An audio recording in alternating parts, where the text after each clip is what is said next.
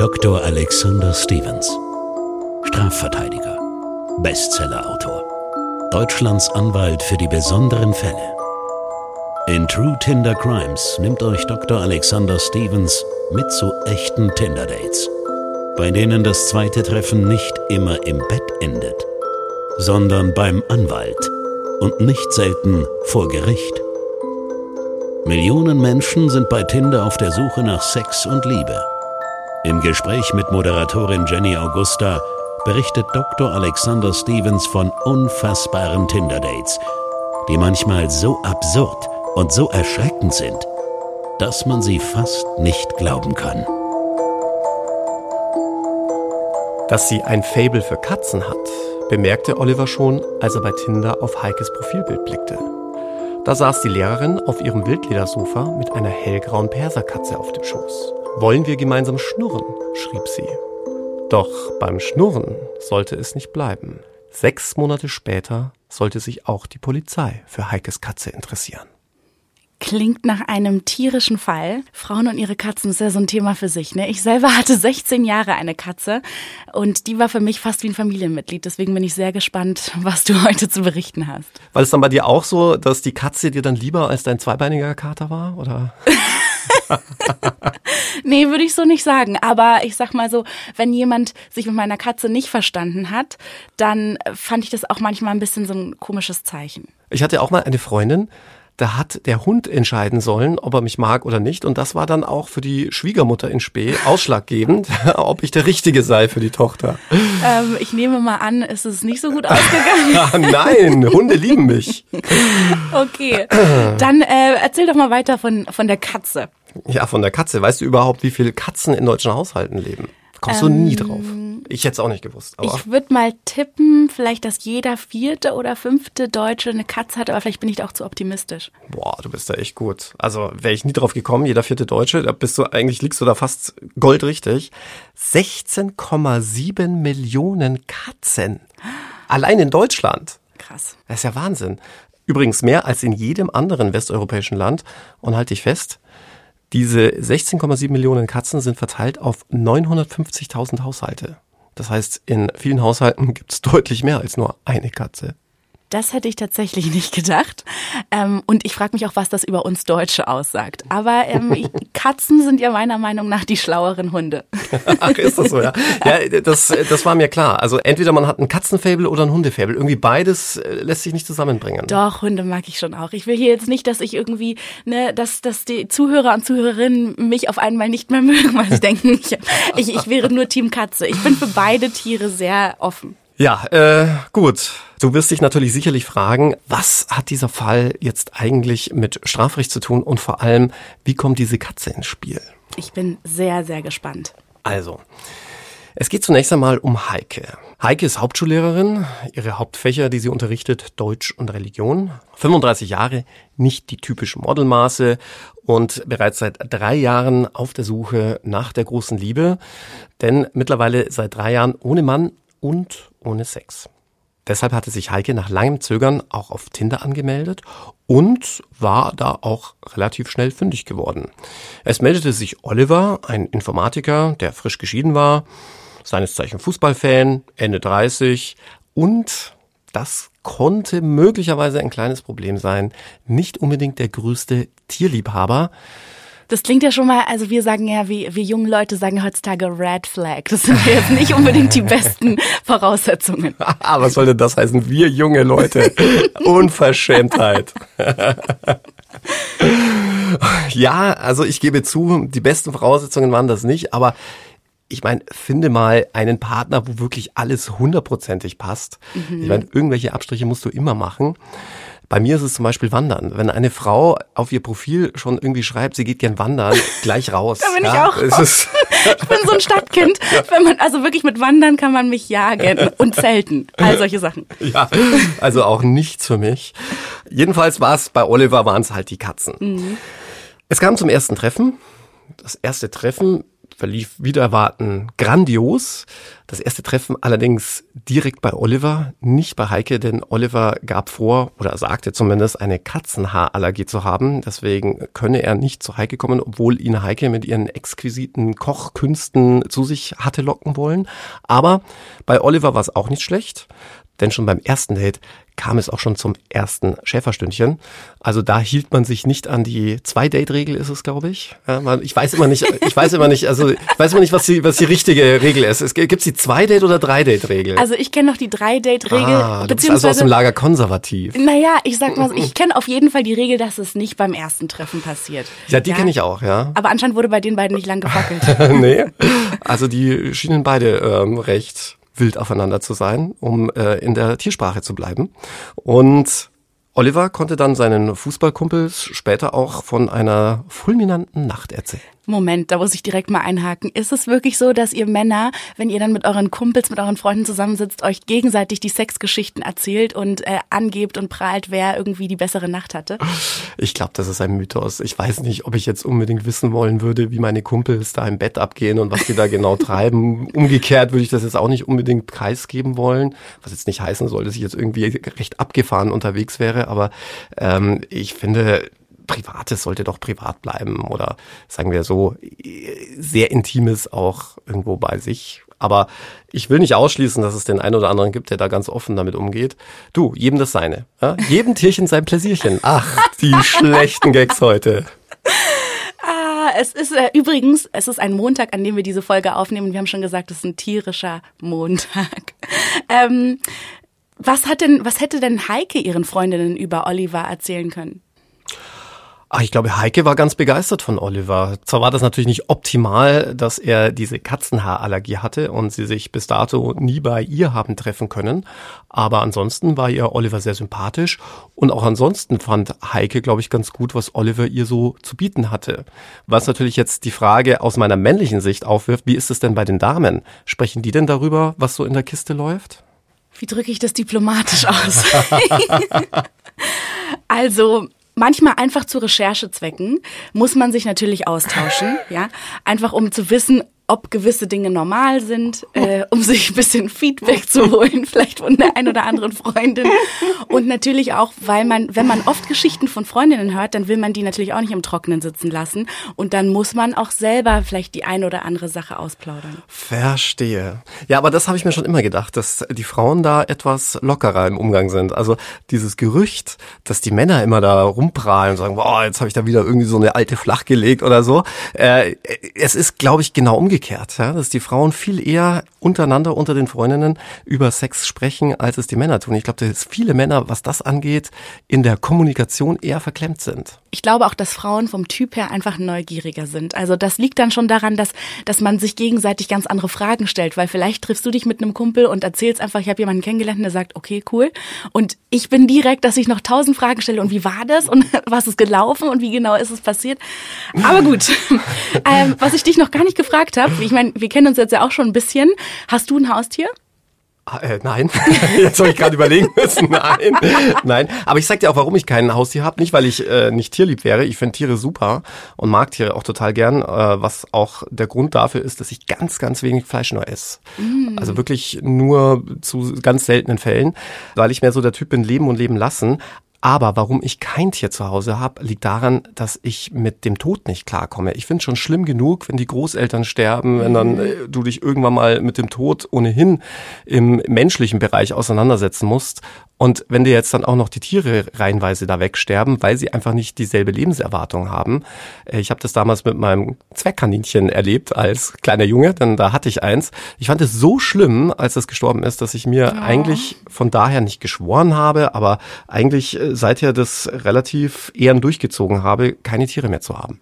Da lernen wir noch mal eine ganz weiche Seite, eine ganz sensible Seite an dir kennen, Alex, weil eigentlich kennen wir dich ja mittlerweile so abgehärtet und abgebrüht bei diesen ganzen schlimmen Fällen, die wir hier hören, dass dich fast gar nichts mehr bewegt. Aber den Tod eines Haustiers kannst du nicht verkraften. Das finde ich ja ein bisschen nein. süß. Muss ja nicht sein, oder? Also ich meine, dann lieber mal äh, die Katze des Nachbarn streicheln oder den Hund. Okay, wie ging es dann mit Oliver und Heike weiter? Naja, irgendwann wollte Heike, dass Oliver auch mal zu ihr nach Hause kommt. Und nach langem Murren war Oliver soweit, dem nachzugeben, aber nur unter der Bedingung, dass Percy, so hieß die Katze, der übrigens ein Kater war, ins Arbeitszimmer gesperrt wird, also er nicht in direkten Kontakt mit der Katze kommt aufgrund seiner Katzenhaarallergie. Und so fügte es sich dann auch, dass Heike ein schönes Festmahl für ihren Oliver kredenzte und ihn zu sich das allererste Mal nach knapp sechs Monaten, ja, des Kennenlernens, des gemeinsamen Datings zu sich nach Hause einlud. Alles schön und gut, aber bis hierhin ja nicht wirklich spannend. Also mir fehlt gerade noch so ein bisschen diese Crime-Komponente. Ja, und die kommt jetzt. Denn nach dem gediegenen Festmahl wollten Heike und Oliver ein bisschen Spaß im Schlafzimmer haben. Dazu begaben sie sich auch in Heikes Schlafzimmer. Doch nach einiger Zeit hörten sie Kater Percy laut miauend an der Türe kratzen. Und das war so ein bisschen ein Abtörner, denn er ließ den beiden beim Liebesspiel schlicht und ergreifend keine Ruhe. Und dann passierte etwas, das, ich sage es mal vorsichtig, etwas abseits der sexuellen Norm ist. Heike fragte ihren Oliver, ob er denn mal was ganz Besonderes sehen wollen würde.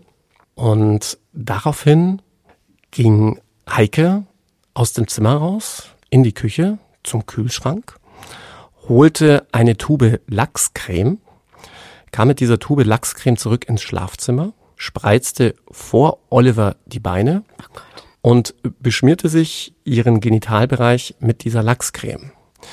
Jetzt könnte man natürlich auf die Idee kommen, was ja jetzt auch nicht unüblich ist, dass man hier irgendwie Schokolade vom Körper des anderen leckt oder äh, irgendwelche Erdbeeren von den Brüsten seiner Geliebten und ähnliches, dass das eine Einladung für Oliver gewesen sei, aber weit gefehlt. Sie bat Oliver, auf dem Stuhl gegenüber des Bettes Platz zu nehmen und jetzt ganz genau hinzusehen, denn kaum hatte sich Heike mit der Lachscreme eingerieben, kam auch schon Kater Percy angerannt und begann genüsslich mit seiner rauen Katzenzunge die Lachscreme von Heikes Genitalien zu schlecken. Alex, mir kommt mein Frühstück gleich wieder hoch.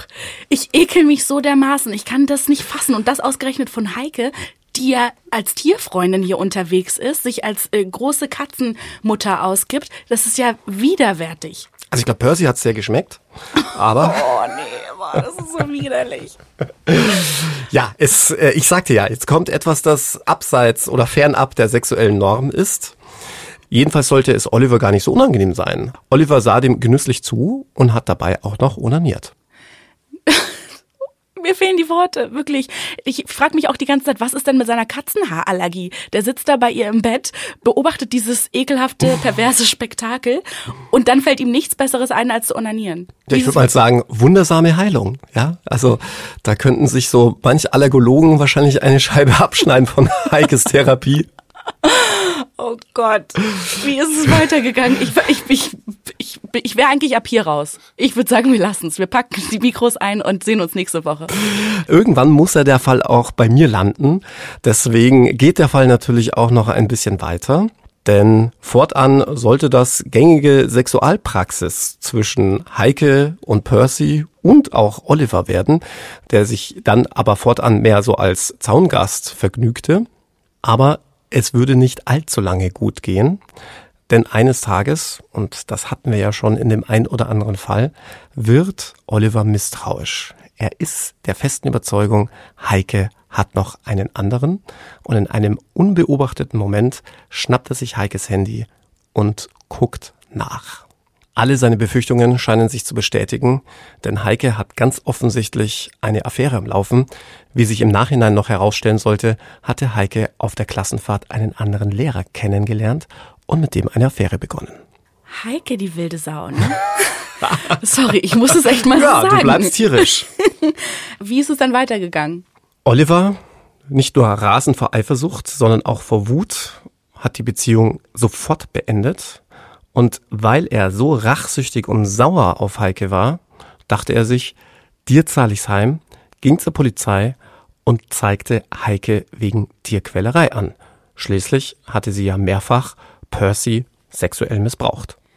Und ganz ehrlich, das finde ich ist die einzig richtige Tat hier an dieser ganzen Geschichte. Ich bin froh, dass Oliver so gehandelt hat. Was hat er der Polizei denn erzählt? Naja, die Wahrheit, dass Percy regelmäßig Lachscreme von Heikes Genitalien lecken muss und er dieses Geschehen mehrfach bezeugen hatte müssen. Dass es ihm auch selbst ganz gut gefallen hatte, hatte Oliver in weiser Voraussicht natürlich weggelassen. Und natürlich hat sich die Polizei dann auch für Heike interessiert. Ja, also ich gehe jetzt mal davon aus, dass Sex mit Tieren strafbar ist, oder? Hm, und das ist das große Problem. Denn im Tierschutzgesetz steht nichts von sexuellen Handlungen gegenüber Tieren. Ob das strafbar ist, wie das zu handhaben ist. Im Tierschutzgesetz ist nämlich lediglich die Tierquälerei unter Strafe gestellt. Im Übrigen auch nur gegenüber Wirbeltieren. Ja, also wenn du jetzt zum Beispiel Insekten quälen würdest, die unterliegen nicht dieser Vorschrift. Ach krass. Und von Quälerei spricht das Gesetz auch nur dann, wenn man aus Rohheit, also rohe Misshandlung, erhebliche Schmerzen oder Leiden zufügt oder länger anhaltende oder sich wiederholende, quälende Tiermisshandlungen erhebliche Schmerzen oder Leiden zufügen. Und du ahnst es bereits, beim Sex mit Tieren kann man da dann bereits schon trefflich drüber streiten. Ist mal ganz ehrlich und mal ganz objektiv gesprochen. Wenn du schon Tiere schlachten und essen darfst und das erlaubt ist, stellt sich natürlich auch die Frage, ob dann nicht auch Sex mit Tieren erst recht erlaubt sein muss, denn da stirbt immerhin niemand danach. Und man muss sich dann auch die Frage stellen, ist das dann eine Qual? Ist das Quälen? Kommt das dem gleich, was der Gesetzgeber sich eigentlich darunter vorgestellt hat? Und da muss man wohl ganz klar sagen, nein. Man könnte ganz polemisch argumentieren und sagen, naja, als Tier wäre mir auch lieber irgendwie hin und wieder Sex zu haben, als auf der Schlachtbank zu landen. Aber solange die sexuelle Handlung keine Rohheit darstellt, ja, und mit Rohheit meint man zum Beispiel das Abbrennen des Felles, ja, damit das Fleisch zarter wird oder Tiere ewig lang strangulieren, damit es besser schmeckt. Das sind so die klassischen Fälle der Tierquälerei. Tiere mit Öl übergießen, also was es nicht alles gibt für schreckliche Taten, die Menschen an Tieren vollziehen. Aber sich jetzt Lachscreme von Genitalien weglecken zu lassen, da werden wir uns wahrscheinlich einig sein, keine Quälerei sein für Carter Percy, sodass tatsächlich der Straftatbestand der Tierquälerei hier nicht gegeben war. Interessant, so habe ich das tatsächlich noch nie gesehen. Hat sich Heike dann an dich gewandt oder wie, wie ist der Fall bei dir gelandet? Ganz genau, die Polizei hatte ein Ermittlungsverfahren eingeleitet, denn es gab zumindest mal einen Anfangsverdacht der Tierquälerei, zumal es ja auch noch ein Ordnungswidrigkeitenrecht gibt. Denn auch wer einem Wirbeltier ohne vernünftigen Grund erhebliche Schmerzen, Leiden oder Schäden zufügt, handelt zumindest ordnungswidrig. Also wenn man noch nicht im Bereich von Qualen ist, ja, Quälen, Folter, wie auch immer man sich das vorstellen möchte, dann ist es immerhin noch eine Ordnungswidrigkeit, die mit einer Geldbuße belegt werden kann, wenn man jetzt zum Beispiel einem Tier unnötig Leiden zufügt. Aber auch da muss man ehrlicherweise sagen, Percy hat auch nicht sonderlich darunter gelitten, dass er jetzt Lachscreme, und zwar die teure, gute Lachscreme, von den Genitalien seines Frauchens hat lecken müssen. Von dem her war man auch nicht in diesem Bereich drinnen. Man könnte jetzt noch an Tierpornografie denken. Denn das Verbreiten und im Übrigen auch das Herstellen tierpornografischer Schriften, also unter Schriften versteht man auch Videos, das ist ein bisschen alter Begriff des Gesetzgebers, ist strafbar. Nur haben weder Oliver noch Heike irgendwas gefilmt, sodass du auch in diesem Straftatbestand nicht drin bist, wobei der auch hoch umstritten ist, weil auch da man sich mittlerweile fragt, berechtigterweise, wie ich finde, warum ist das überhaupt strafbar? Weil man das in der Gesellschaft eklig findet? Vielleicht aber ganz sicher nicht, weil dadurch irgendwelche Tiere gequält werden. Und ich kann ja sagen, mit Tierpornografie habe ich es beruflich tatsächlich relativ häufig zu tun, denn das ist eine Sexualpräferenz, die gar nicht so selten ist.